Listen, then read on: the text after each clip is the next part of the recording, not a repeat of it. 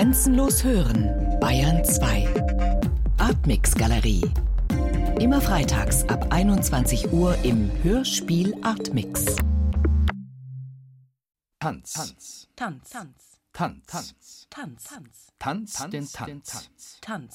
Tanz Tanz. den Tanz. Tanz. Tanz. Tanz den Tanz. Tanz. Tanz den Tanz der Krieger. Tanz den Tanz der Krieger. Marinetti und der Futurismus von Michael Farin.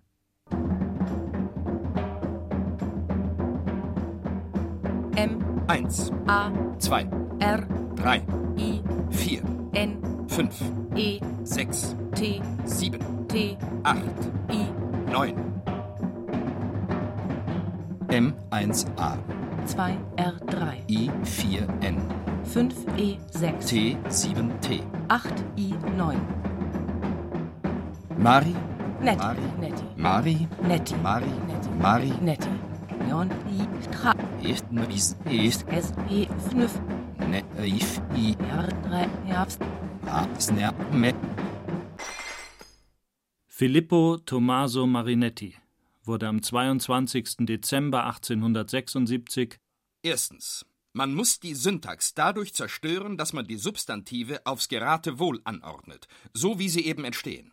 Sechs Punkte aus dem Technischen Manifest der futuristischen Literatur. in Alexandria Ägypten, geboren. Während sich der Chamsin, der 50 Tage dauert, ankündigte und die Wüste mit roten Brandwunden überzog, wurde ich am 12. Dezember 1876 Ein Satz aus einer autobiografischen Skizze. Zweitens. Man muss das Verb im Infinitiv gebrauchen. in einem Haus am Meer in Alexandria in Ägypten geboren. Drittens. Man muss das Adjektiv abschaffen. Ich hatte ein stürmisches, wunderliches und farbenreiches Leben. Ich begann in rosa und schwarz. Ein blühendes, gesundes Bübchen zwischen den koksfarbigen Armen und Brüsten meiner sudanesischen Amme. Viertens. Man muss das Adverb abschaffen. Mein Vater flößte meinem Blut seine piemontesische Zähigkeit ein. Ihm verdanke ich die große Willenskraft des Sanguinikers und Herrenmenschen. Fünftens. Jedes Substantiv muss sein Doppel haben. Das heißt, jedem Substantiv muss ohne Bindewort das Substantiv folgen, dem es durch Analogie verbunden ist. Beispiel Mann Torpedoboot Frau Meerbusen. Menge Brandung. Platz Trichter. Tür Wasserhahn. Meine Mutter, die aus Mailand stammte, war ein zartes Gedicht aus Musik, Zärtlichkeit und liebevollen Tränen. Sechstens. Auch die Zeichensetzung muss abgeschafft werden. Er starb Am 2. Dezember 1944 in Bellagio. Como.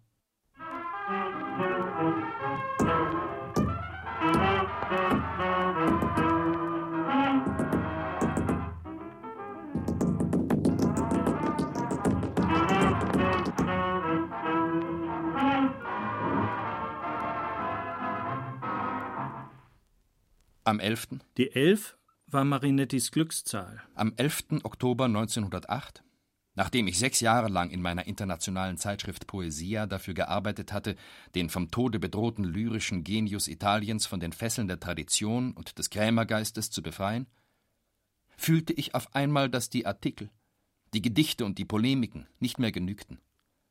Unsere Methode musste völlig geändert werden. Hinaus auf die Straße mussten wir, die Theater im Sturm nehmen, den Faustschlag in den künstlerischen Kampf einführen. Krieg, einzige Hygiene der Welt, ist der Titel seines 1915 erschienenen Buches, in dem Marinetti von den Anfängen des Futurismus berichtet. Meine Dichterfreunde Paolo Buzzi, Corrado Govoni, Enrico Cavacchioli, Armando Mazza und Luciano Folgore suchten mit mir nach einem Losungswort.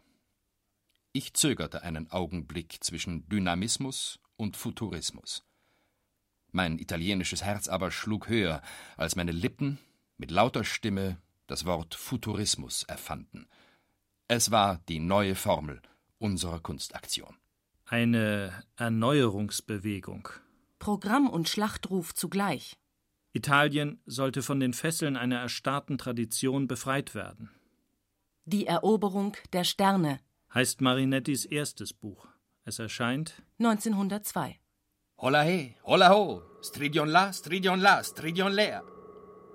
Wir haben lange genug auf dem Grunde tiefblauer Grotten geschlafen, wie riesige Gemmen in Steine gefasst. Wir haben lange genug an Deichen genagt und auf hoher See die Schiffe gepackt. Gekommen ist nun die Stunde der Weltraumeroberung und des Sturms auf die Sterne.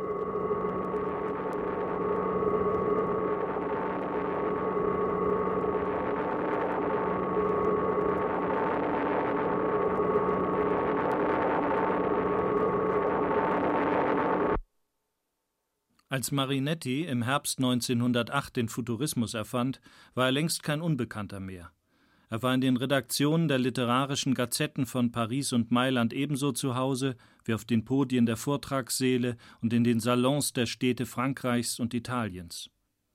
Ein Freund hat ihn als einen gut aussehenden jungen Mann beschrieben. Mit hoher Stirn, regelmäßigen und markanten Gesichtszügen, runden und sehr beweglichen Augen dunkelbraunem Schnurrbart aller Wilhelm II., schlanken und muskulösen Gliedmaßen, kräftiger Stimme mit einigen exotischen Färbungen, sturzbachartigem Redefluss und katzenartigen Bewegungen.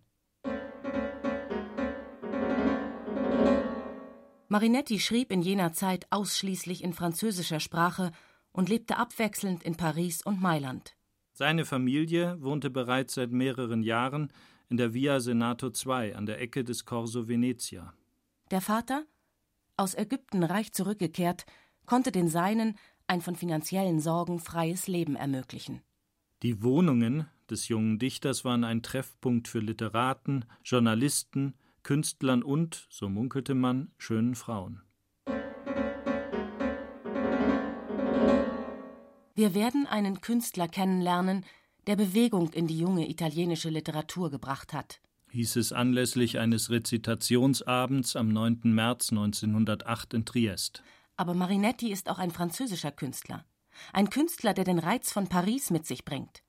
Den letzten Reiz wohlgemerkt. In dieser Hinsicht ist er unerbittlich. Freier Vers, Kühnheit der Bilder, Metaphern, die wie Raketen platzen, das Recht der Dichtung, alles zu sagen, das Recht der lyrischen Welle, alle Dämme der überlieferten Formen zu überspülen, offene Arme für jedwede Freiheit. Meine Damen und Herren, es ist Ihnen sicherlich nicht unbekannt, dass die Dichter zu allen Zeiten das Meer geliebt haben und dass sie es immer lieben werden.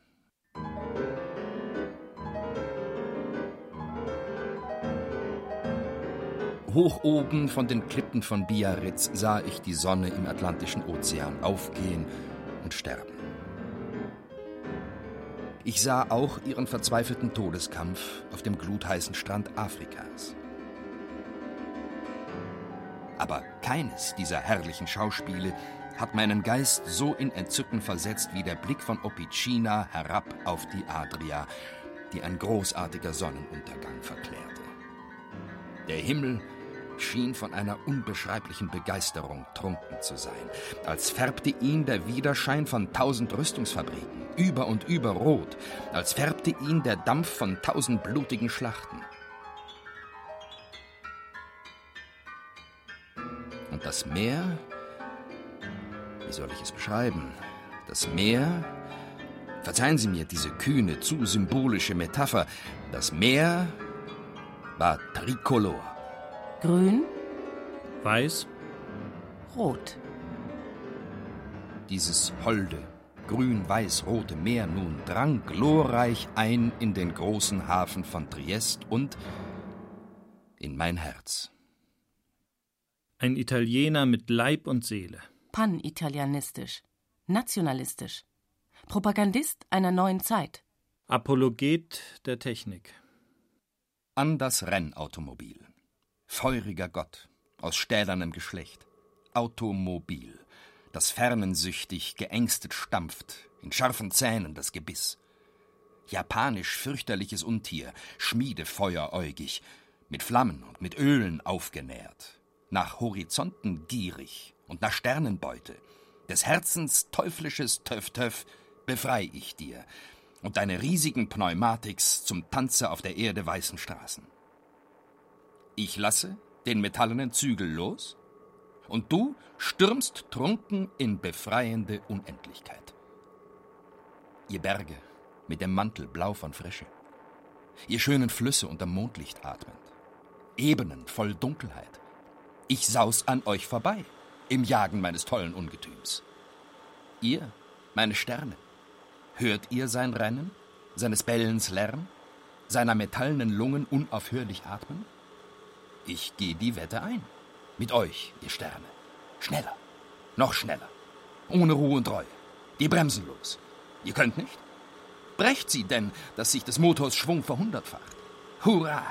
Die niedere Erde fesselt mich nicht mehr. Endlich befreie ich mich und fliege schon berauscht hinein in alle Überfülle des Sternenstroms im großen Bett der Nacht.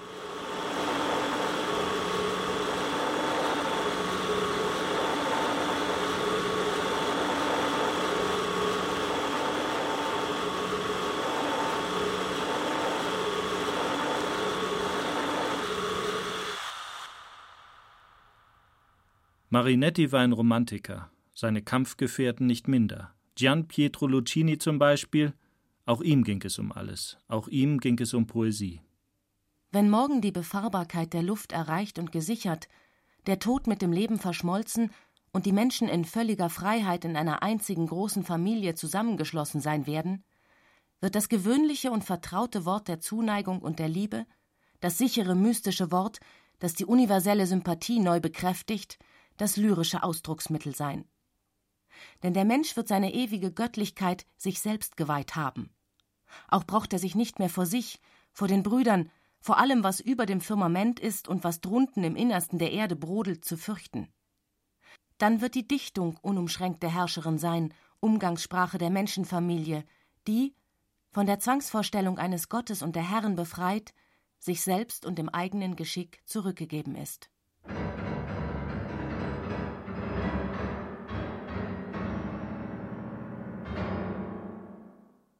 Wir haben die ganze Nacht gewacht, meine Freunde und ich. Unter den Moscheeampeln mit ihren durchbrochenen Kupferschalen, Sternen übersät wie unsere Seelen.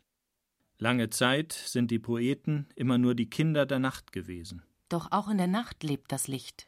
Und wie diese bestrahlt vom eingefangenen Glanz eines elektrischen Herzens. Sie haben viel Papier mit irren Schreibereien geschwärzt. Dennoch?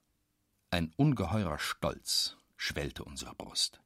Denn wir fühlten, in dieser Stunde die einzigen Wachen und Aufrechten zu sein, wie stolze Leuchttürme oder vorgeschobene Wachtposten vor dem Heer der feindlichen Sterne, die aus ihren himmlischen Feldlagern herunterblickten. Allein mit den Heizern, die vor den höllischen Kesseln der großen Schiffe arbeiten. Allein mit den schwarzen Gespenstern, die in den Bäuchen der wie wild dahinrasenden Lokomotiven wühlen. Allein mit den Betrunkenen, die mit unsicherem Flügelschlag an den Stadtmauern entlang torkeln. Da aber hörten sie auf einmal, unter ihren Fenstern, das Aufbrüllen hungriger Autos. Los, sagte ich. Los, Freunde. Gehen wir. Wir werden der Geburt des Kentauren beiwohnen und bald schon die ersten Engel fliegen sehen. Man muss an den Pforten des Lebens rütteln, um ihre Angeln und Riegel zu prüfen. Gehen wir. Seht auf der Erde die erste aller Morgenröten. Nichts gleicht dem Glanz des roten Sonnenschwertes, das zum ersten Mal in unsere tausendjährige Finsternis hineinsticht. Sie gingen zu den drei schnaufenden Bestien, um ihnen liebevoll ihre heißen Brüste zu streicheln. Ich streckte mich in meinem Wagen wie ein Leichnam auf der Bahre aus Sogleich aber erwachte ich zu neuem Leben unter dem Steuerrad, das wie eine Guillotine meinen Magen bedrohte. Der wütende Besen der Tollheit kehrte uns aus uns selbst heraus und jagte uns durch Straßen, abschüssig und tief wie Flussbetten. Und er schrie: Die Witterung! Die Witterung allein genügt den Bestien! Wie junge Löwen verfolgten sie den Tod verlassen wir der Weisheit schreckliches Gehäuse. Werfen wir uns, wie mit Stolz gefärbte Früchte, in den riesigen und fletschenden Rachen des Windes. Werfen wir uns dem Unbekannten zum Fraß vor. Doch nicht etwa aus Verzweiflung, nein, sondern um die tiefen Brunnen des Absurden zu füllen.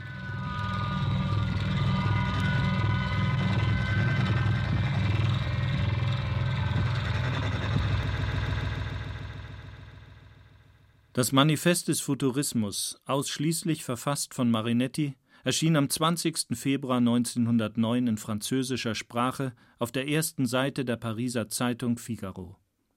Es war der Beginn einer Serie von Manifesten.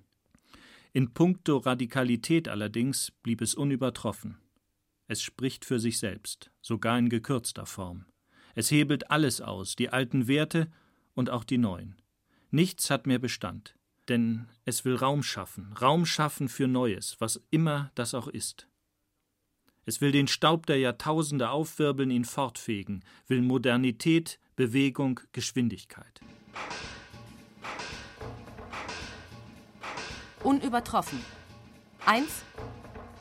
Wir wollen die Liebe zur Gefahr besingen. Die Liebe zur Gefahr. Zwei. Mut, Kühnheit und Auflehnung werden die Wesenselemente unserer Dichtung sein. Und Auflehnung. Drei. Bis heute hat die Literatur die gedankenschwere Unbeweglichkeit, die Ekstase und den Schlaf gepriesen. Wir wollen die angriffslustige Bewegung preisen, die fiebrige Schlaflosigkeit, den Laufschritt, den Salto Mortale, die Ohrfeige und den Faustschlag. Den Faustschlag. Vier. Wir erklären, dass sich die Herrlichkeit der Welt um eine neue Schönheit bereichert hat. Die Schönheit der Geschwindigkeit. Ein Rennwagen, dessen Karosserie große Rohre schmücken, die Schlangen mit explosivem Atem gleichen, ein aufheulendes Auto, ist schöner als die Nike von Samothrake. Die Schönheit der Geschwindigkeit. Fünf. Wir wollen den Mann besingen, der das Steuer hält, dessen Idealachse. Idealachse. Sechs. Der Dichter muss sich glühend verschwenden. Sieben. Schönheit gibt es nur noch im Kampf.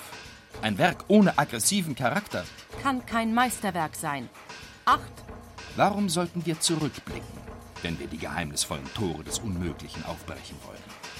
Zeit und Raum sind gestern gestorben. Sie leben bereits im Absoluten. Neun.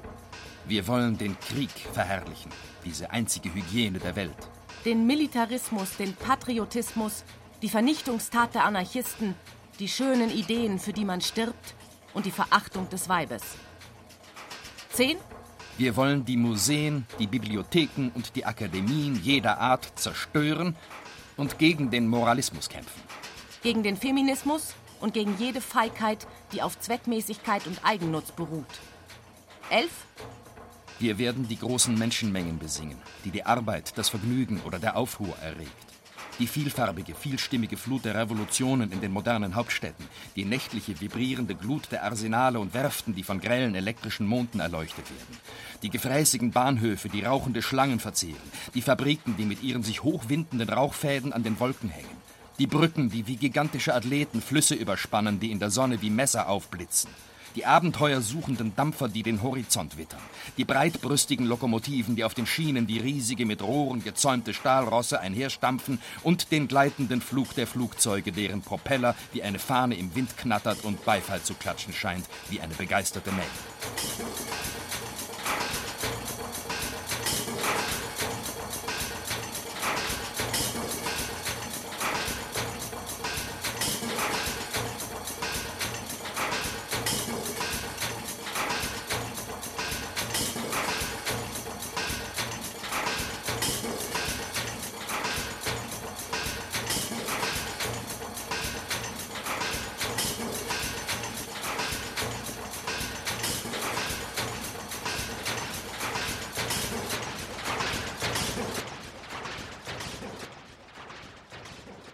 Von Italien aus schleudern wir unser Manifest voll mitreißender, zündender Heftigkeit in die Welt. Denn wir wollen dieses Land von dem Krebsgeschwür der Professoren, Archäologen, Fremdenführer und Antiquare befreien. Wir wollen es von den unzähligen Museen befreien, die es wie zahllose Friedhöfe über und über bedecken. Museen. Friedhöfe. Museen. Öffentliche Schlafsäle. Einmal im Jahr Mögt ihr meinetwegen dorthin pilgern, wie man zu aller Seelen auf den Friedhof geht. Das gestatte ich euch. Und einmal im Jahr mögt ihr einen Blumenstrauß vor der Mona Lisa niederlegen. Das gestatte ich euch ebenfalls. Wir aber, wir wollen von der Vergangenheit nichts mehr wissen, wir jungen und starken Futuristen.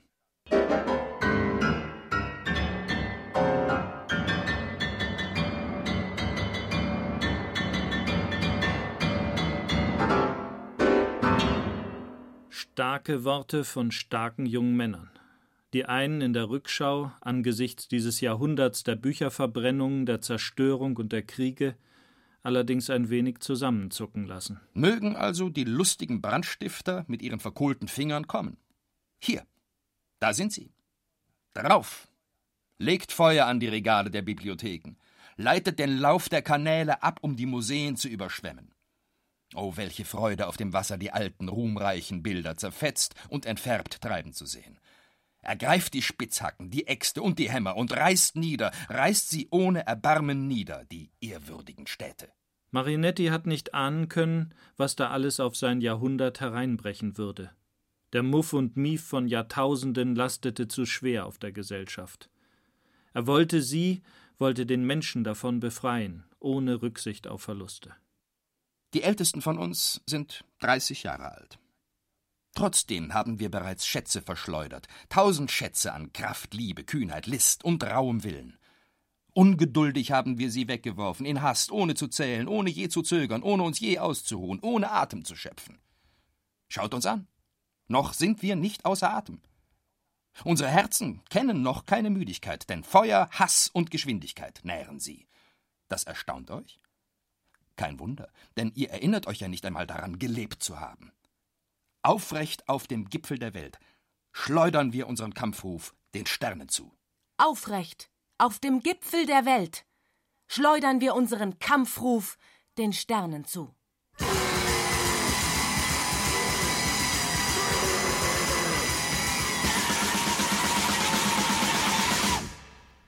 Gian Pietro Lucchini, Filippo Tommaso Marinetti nannte ihn im Vorwort seines großen Romans Mafaka der Futurist seinen Bruder. Er wollte ebenfalls den Himmel stürmen, die Sonne angreifen, allerdings bedächtiger als Marinetti. So wies er ihn noch vor dem Erscheinen des ersten Manifestes in einem offenen Brief auf die Gefahren des totalen Bildersturms hin und stieß damit auf wenig Gegenliebe. Lieber Marinetti, dein Manifest steht im Einklang mit unserer Zeit. Und dennoch möchte ich nicht, dass sich die exklusive Mode dieses Erdbebens der Literatur allüberall breit macht. Deine Prosa nämlich ist ein Vulkan und bricht zwischen Dröhnen und Donnern wie flüssige Lava hervor, die du schwellend, schäumend und rasend den Weg der Zerstörung führst.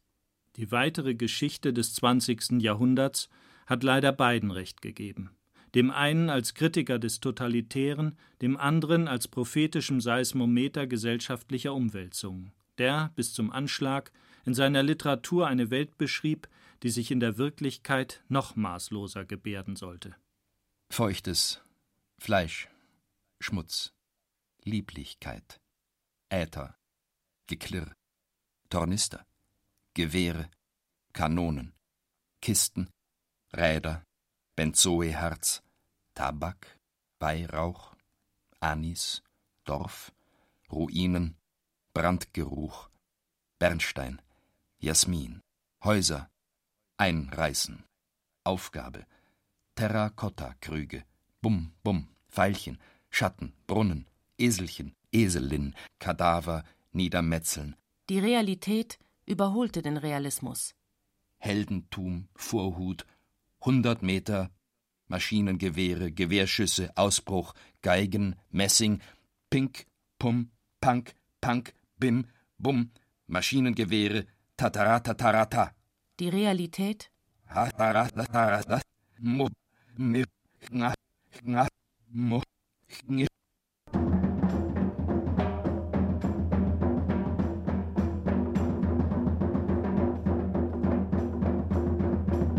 Tanz den Tanz der Krieger.